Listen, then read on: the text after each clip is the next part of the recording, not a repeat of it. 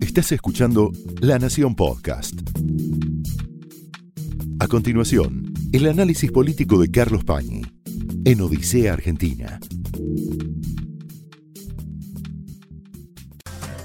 Muy buenas noches, bienvenidos a Odisea. Bueno, la oferta electoral está ya sobre la mesa. No solo conocemos cuáles son las fórmulas que van a competir a nivel nacional, provincial, etcétera, sino también que conocemos algo muy importante, que son las listas de legisladores. Y sobre todo las listas de legisladores nacionales que nos permiten vislumbrar, plantear algunas conjeturas, ir imaginando cómo será el nuevo Congreso, lo cual es clave para cualquier caso para el caso de que gane cualquier candidato a presidente. Sobre todo si gana Macri y en especial si gana Alberto Fernández.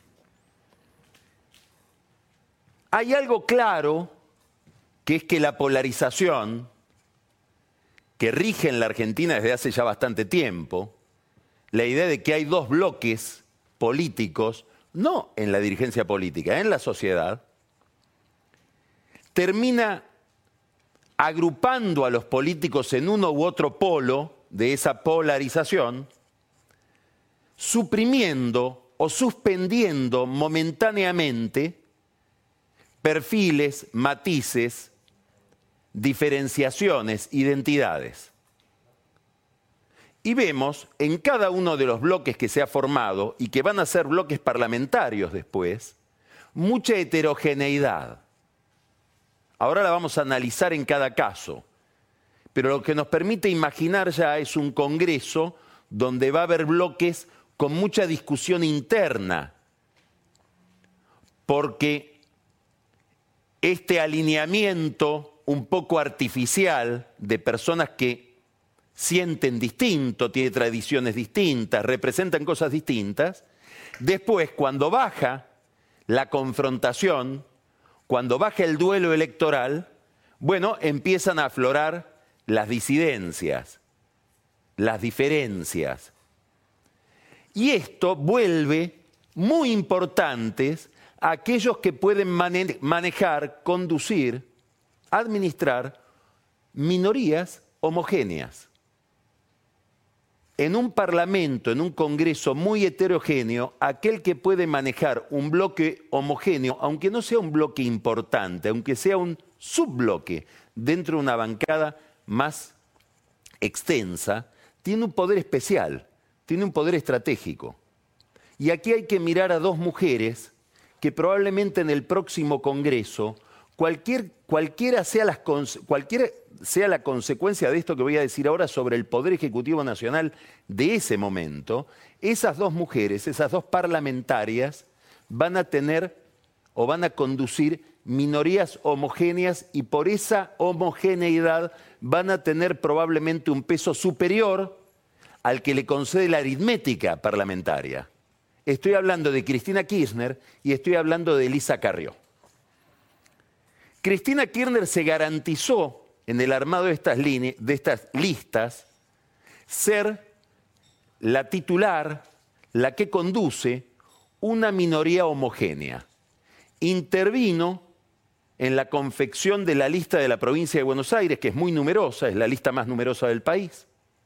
Intervino y puso su sello en la lista de la capital federal, de diputados nacionales, pero intervino en muchas otras provincias. Hay que ir a Santa Fe, por ejemplo, donde María Eugenia Bielsa, que es una figura destacada, próxima al kirchnerismo, pero no del todo kirchnerista, quedó muy opacada por una lista muy kirchnerista, muy identificada con el liderazgo de Cristina. Claro, en la provincia de Buenos Aires se nota más. ¿Por qué? Y porque todos estamos mirando la peripecia de Sergio Massa, que quedó humillado en esta confección de la distribución de poder de Cristina Kirchner dentro de lo que sería el frente de todos. Massa tenía la pretensión de un 6-6-12. ¿Qué quiere decir 6-6-12? Que parece algo cifrado. seis diputados nacionales por la provincia de Buenos Aires, seis diputados nacionales por el resto de las provincias y 12 diputados o senadores, según sea el caso de la sección electoral de que se trate, en la legislatura bonaerense. Consiguió muchísimo menos. De hecho, en, las listas nacionales, Massa va a ser él y probablemente Cecilia Moró, que son los dos cargos que tiene seguros para entrar en la provincia de Buenos Aires, siendo Cecilia Moró hija de Leopoldo Moró, que es un hombre hoy un puntal de Cristina Kirchner. O sea que habría que ver ahí una divergencia para dónde va el apellido Moró. No consiguió instalar a su esposa como candidata en Tigre. Tigre se lo quedó finalmente Julio Zamora. Le cumplieron a Zamora la lealtad inicial de haber traicionado a Massa. Paradojas de lealtades y traiciones. Y Malena Galmarini, la esposa de Massa, va a terminar siendo legisladora provincial. Va a estar en la legislatura provincial. Habrá que ver si le cumplen ser como cabeza de lista presidente de la Cámara de Diputados en el caso de que el kirchnerismo obtenga la presidencia de la Nación. Hay una vieja anécdota que data del comienzo de la etapa democrática que nació en el 83, un Senado dominado por Vicente Sadi, la presidencia de Raúl Alfonsín, Alfonsín que necesitaba de Sadi para aprobar los pliegos de jueces, legisladores, perdón, de jueces, embajadores, ascensos militares, etc., Alfonsín estaba muy interesado en cubrir un juzgado, manda un intermediario a hablar con don Vicente Sadi, que era un hombre muy ceremonioso, catamarqueño. Sadi, que era un jefe duro del, del Senado, recibe a ese interlocutor, le dice, traigo los saludos del presidente, le interesaría mucho ver si se puede aprobar el pliego de tal juez. Por supuesto, dice, ¿cómo no se va a poder aprobar? Y el presidente que está tan interesado en el juez también debe estar interesado en una cantidad de embajadores que tenemos nosotros para designar. Bueno, sí, como no, cambian jueces por embajadores. No se cumple el acuerdo. Vuelve el interlocutor le dice a Sadi, mire, el presidente, le recuerdo, le, le, traigo sus saludos, pero además el interés por, sí, sí, de aquel juez, le dice Sadi, que lo vamos a aprobar, pero todavía no me mandaron los pliegos de los embajadores para aprobar. Bueno, hagamos así, le dice, usted vaya aprobando lo del juez y yo me comprometo a que el presidente le manda los pliegos de los embajadores para que después los apruebe. Y Sadi, con todo respeto, le dijo, mire, recuérdele al presidente, además de transmitirle mis saludos, que en este Senado los acuerdos se hacen al contado. Habrá que ver si a Massa le cumplen el pago diferido de que en algún momento, si triunfa esa corriente, va a ser presidente de la Cámara de Diputados. Ahora, la debilidad en la que queda Massa tiene una derivación más importante. Si hubo algún momento en, un pliegue de la conciencia de Alberto Fernández la idea de una alianza con Massa, para a través de Massa ganar autonomía frente a Cristina Kirchner, ese sueño se acabó el sábado a la noche. La debilidad de Massa le quita a Alberto Fernández una escapatoria que le podría dar autonomía frente al kirchnerismo duro, frente a Cristina Kirchner y la Cámpora, que era el hombre al cual él quiso traer alguien que como él estuvo tan distanciado de Cristina, alguien que fue socio de él en contra de Cristina hace apenas dos años. Bueno, esa alianza Fernández-Massa es una alianza que si en algún momento existió en la fantasía de Fernández se debilita. Esto forma parte de un problema más general. ¿Cuál sería el grado de autonomía que tendría un eventual presidente Alberto Fernández con este Congreso que imagina Cristina Kirchner? Esta es una pregunta muy importante, no para después del 10 de diciembre, si es que gana la fórmula Fernández-Kirchner. No, es una pregunta importante para los mercados, para los que toman decisiones económicas, si a esta fórmula le va bien en las PASO o en las primarias. Hasta ahora, los que tenían miedo a un gran poder de Cristina y una especie de reflujo populista, se consolaban diciendo, no, Cristina no va a poder porque le no va a tener ese poder porque le cede a Alberto Fernández la presidencia. Del armado que surge de este sábado, da la impresión de que esa apertura hacia Alberto Fernández es muy condicional y que Cristina pretende controlar el poder de un eventual oficialismo con esa minoría homogénea que acaba de constituir en las listas del Frente de Todos a través de su hijo y de la Cámpora. Alberto Fernández pidió inclusive que a su mano derecha, que Santiago Cafiero, nieto de Antonio Cafiero, le dieran un lugar a las listas, ni, ni eso le dieron. Es decir, sale con un poder parlamentario muy disminuido.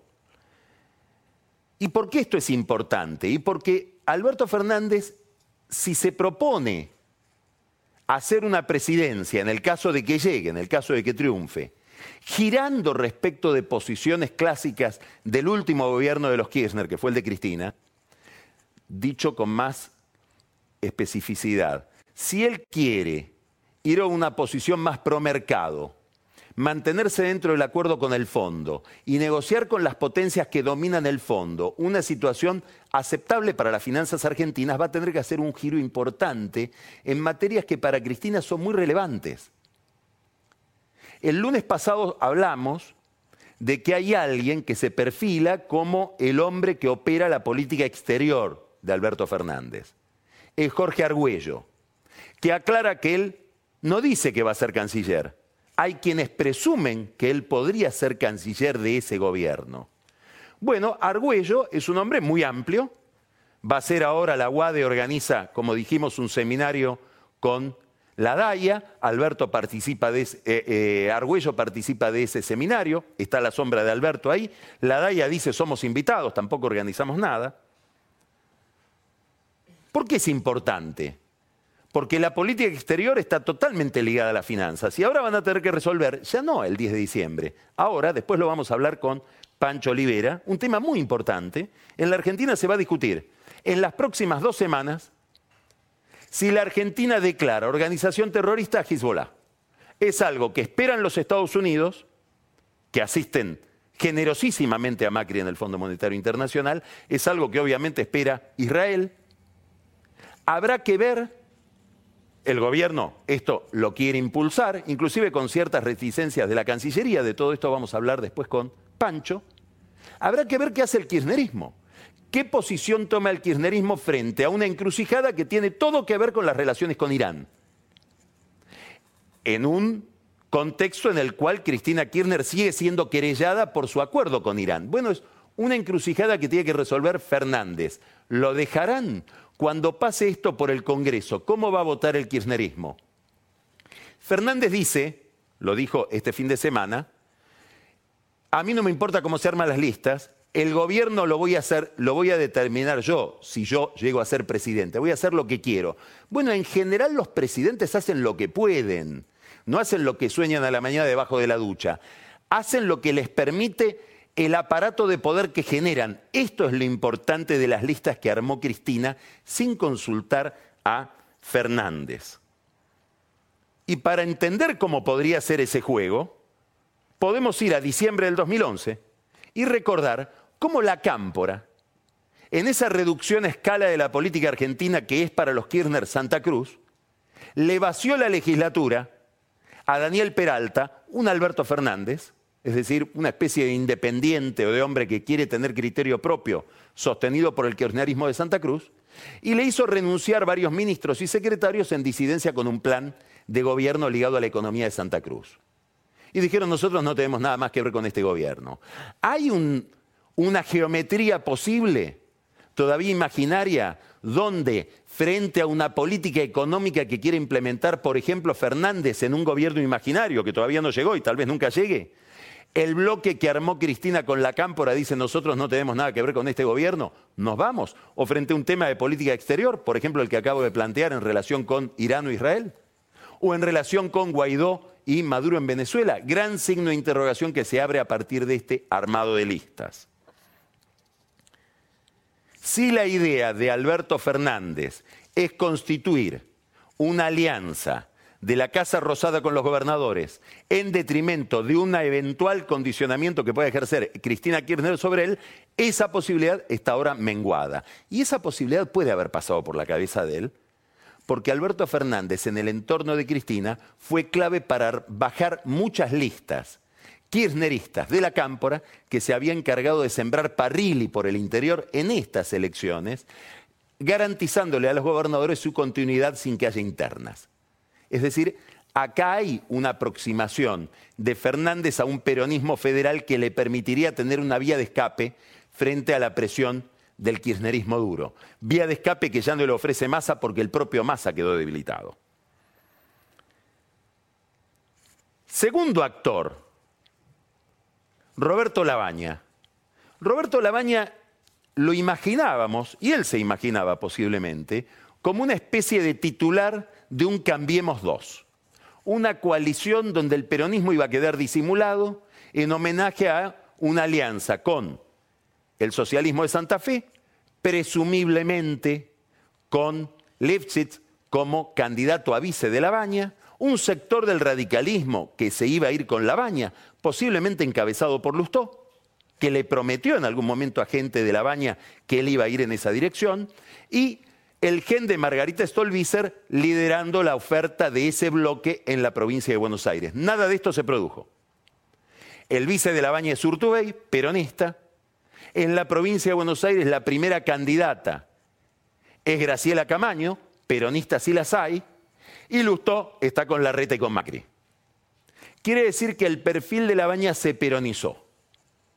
Entonces, después vamos a hablar con Rodrigo Martínez, que es uno de los cerebros de isonomía, le vamos a preguntar si esta oferta más sesgada hacia el peronismo cambia el origen del voto que va a tener la baña, porque hasta ahora la hipótesis que manejaba todo el mundo es la baña le hace daño a Macri. En la provincia de Buenos Aires, Graciela Camaño como candidata a primera diputada, con Chiche Dualde como candidata a senadora en la tercera sección electoral, ¿le saca votos a Vidal? o le saca votos a Kisilov. Finalmente Vidal tiene que festejar el armado de la baña porque es más agresivo para el peronismo que está detrás de Cristina, de Kisilov, de Massa, que para, cambiemos, insigno de interrogación que vamos ahora después a analizar con Rodrigo Martínez. Macri. Macri tiene ahí en este armado parlamentario que se acaba de consolidar varios rasgos. El primero, un gran poder de Elisa Carrió. Carrió va a tener 15 legisladores propios en la Cámara de Diputados. ¿Por qué esto es importante? Por una física que es invariable dentro de Cambiemos. Cuanto más se distancian los radicales de Macri, más se acerca Carrió, y viceversa. Carrió logró un enorme poder en el reparto de listas, no solamente en la capital federal, que es su distrito, también en la provincia de Buenos Aires, también logró poder en otras listas del resto del país digamos, demostró que como parlamentaria conoce bien cómo se negocian las listas y obtuvo un poder importantísimo que se va a hacer sentir dentro del Congreso y dentro del interbloque de Cambiemos. A cambio de esto tuvo que soportar una alianza muy explícita entre la reta y quienes son sus adversarios, nada menos que en la capital federal que su distrito. Enrique Nosiglia, Martín Lustó, Emiliano Jacobiti. Hubo una comida hace pocos días entre Elisa Carrió, Rodríguez Larreta y Diego Santilli, donde ella manifestó su disgusto por esto, bueno, le hicieron entender que además de la ética de la convicción, existe la ética de la responsabilidad, por decirlo con Max Weber. Es decir, dicho de otra manera, algunas concesiones que hay que hacer, hay que hacer para mantener la gobernabilidad y un armado que para la reta es muy importante, por algo que vamos a hablar en un minuto, que es cómo en estas listas se está también vislumbrando la sucesión de Macri. Este poder de Carrió va a confrontar seguramente con un radicalismo que va a estar ahí en ese interbloque de diputados con alguna disidencia. Viene Alfredo Cornejo desde Mendoza.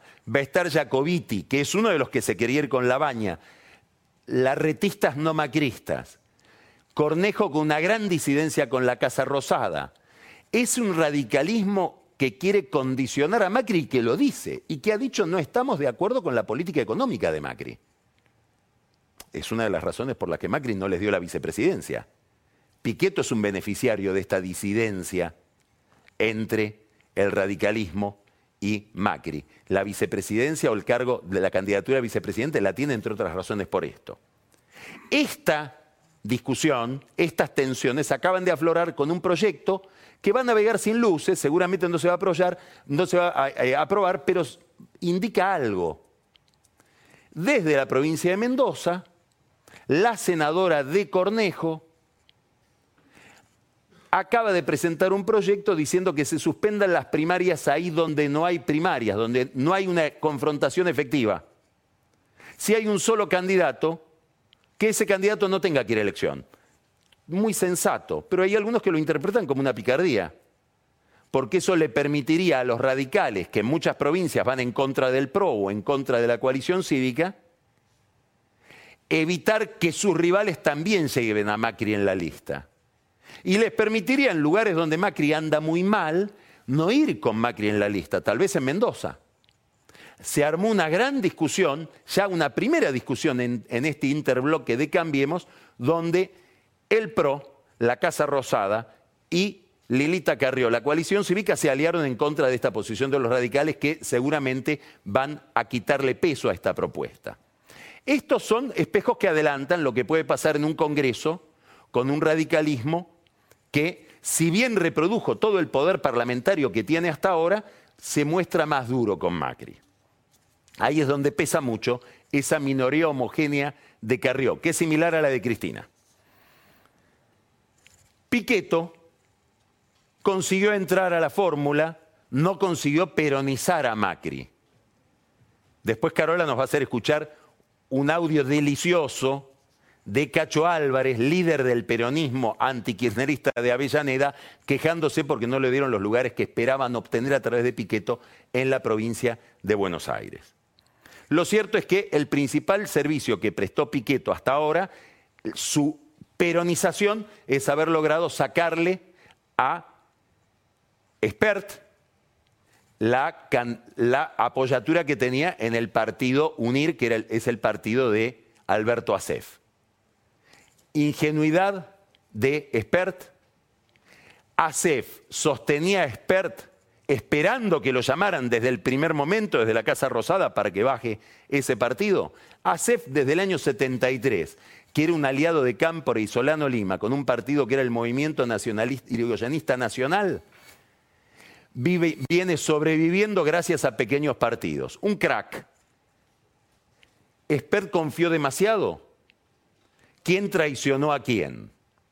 ¿No se tendría que haber cuidado desde el primer momento? ¿Era natural esa alianza? Discusiones para Twitter. Lo concreto, Piqueto es un vicepresidente que fue elegido para tranquilizar al mercado respecto de la gobernabilidad que puede obtener Macri en el Senado y sobre todo para disminuir el poder del radicalismo que no consiguió estar en la fórmula. Hay otras cosas para ver. Yo señalaría tres en todos estos armados. La primera, la reta armando el larretismo con todo adentro en la capital federal, controlando su sucesión como jefe de gobierno, prometiéndole a Lustó, otro pago diferido, que dado que Santilli va a repetir como vicejefe de gobierno, no puede ser candidato a vicejefe de gobierno en el año 2023 y va a ser Lustó. Y la reta se garantiza a sí mismo en el 2023 donde él piensa ser candidato a presidente, que Lustó lleve votos a esa candidatura presidencial. Finalmente es un homenaje de la reta a Lustó. Y para Lustó un terreno en Marte, porque todo eso habrá que ver si se produce. Todavía faltan más de cuatro años. Vidal también, pensando en el 2023, se garantizó homogeneidad en la legislatura y sacó del medio a gente que le planteaba disidencias. Gente para Macri tan valiosa como Monzó, como Frigerio, que tienen hoy un poder disminuido. Es cierto que ambos van a tener funciones distintas en el futuro. Muy probablemente Monzó va a ser dentro de poco embajador en España y a Frigerio el gobierno le gestiona nada menos que la presidencia del Banco Interamericano de Desarrollo. Pero en términos de poder real en las listas, poco. Peña, que dice no desear nada, a pesar de que algunos también creen que va a ser candidato a presidente en el 2023, decisivo en todos lados. También puso gente en la provincia de Buenos Aires, también se encargó de poner gente, siempre en nombre de Macri, en las listas del interior. Habrá que ver ahora si esta pelea donde se vislumbra el juego sucesorio se traslada a exigencias, la palabra es un poco dura para Macri, le va a molestar, de la reta o de Vidal para posiciones dentro del gabinete. ¿Van a querer tener ministros para ir maniobrando hacia el 2023 en sus biografías políticas? Difícil que Macri se los dé. Y algo importante, se nota en este juego el poder de los partidos, el poder de manejar estructuras burocráticas. Bueno, probablemente en el segundo mandato de Macri, si es que ese mandato llega, si es que Macri se reelige, el dominio del PRO va a ser materia de disputa. Dos datos más. Impresionante el poder que adquirió lo que los brasileños denominan, con una palabra muy fea, voto comportamental. El voto que tiene que ver con los comportamientos, con la moral común, con la moral privada. Se armó una gran discusión en muchas provincias, sobre todo en la capital federal y provincia de Buenos Aires, por voto verde, voto celeste, listas verdes, listas celestes, despenalización del aborto sí, despenalización del aborto no. Gran enojo de la Iglesia que cree que con esta discusión y con el avance que tiene el sector verde, perdería hoy lo que ganó en la última votación sobre el aborto en el Senado. Es decir, hoy la despenalización del aborto se podría aprobar en la Argentina según el nuevo Congreso que se va perfilando en estas listas. Lustó que le hace cambiar la candidata a senadora a Rodríguez Larreta, no va a ser eh, Victoria Morales como quería Rodríguez Larreta, que va a ir a la lista de legisladores eh, nacionales, va a ser eh, Talia Ferri, Guadalupe Talia Ferri, la que secunda a Lustó, es decir, una exponente de la posición verde, si ustedes quieren, a favor de, la despenalización, Macri que recibe a Amalia Granata, Luis Barrio Nuevo que enfrenta a Corpachi en Catamarca aliándose a un sector identificado con el voto celeste, una apertura a una zona de la política que hasta el año pasado era desconocida. Y el otro dato, muy relevante que pasa casi inadvertido. Han obtenido más los movimientos sociales que el sindicalismo clásico en estas listas, sobre todo en las listas peronistas. Moyano, que pone estructura y plata en el frente de todos, consiguió apenas poner a su hijo a pedido de Alberto Fernández, número 11 en la lista de la provincia de Buenos Aires. La CGT, cero alas. Daer, eh, los dos Daer, Andrés Rodríguez, Gerardo Martínez, poco peso en listas que se armaron con otro criterio. En cambio, el movimiento Evita logra meter al tercero o cuarto de la lista de la provincia de Buenos Aires. Importante porque implica un cambio de perfil en la lógica de poder de aquellos que dicen hoy pesan en el peronismo más los subsidiados que los trabajadores, los desocupados que los sindicalizados. ¿Será así? Dentro de este poder, Grabois, Juan Grabois, el hombre que hace un año aparecía como el hombre del Papa, colocando en la lista de la capital federal para la legislatura a Ofelia Fernández hiperverde Verde el oro. ¿Qué opinará Bergoglio? Kilos A, diría Bergoglio. Terminamos este comentario con una pregunta, que es la primera pregunta que le vamos a hacer a Rodrigo Martínez de Isonomía, con el que vamos a hablar ahora. ¿Qué dirán estos armados, si es que dicen algo, si es que tienen algo que ver, para la pelea presidencial que es la clave de lo que está pasando este año en la Argentina, con Cristina versus Macri, Macri versus Cristina y Labaña intentando vencer esa polarización. Empezamos Odisea. Esto fue el análisis político de Carlos Pañi en Odisea Argentina, un podcast exclusivo de la Nación. Escucha todos los programas de La Nación Podcast en www.lanacion.com.ar. Suscríbete para no perderte ningún episodio. Estamos en Spotify, Apple Podcast, Google Podcast y en tu reproductor de podcast favorito. Seguí escuchando La Nación Podcast.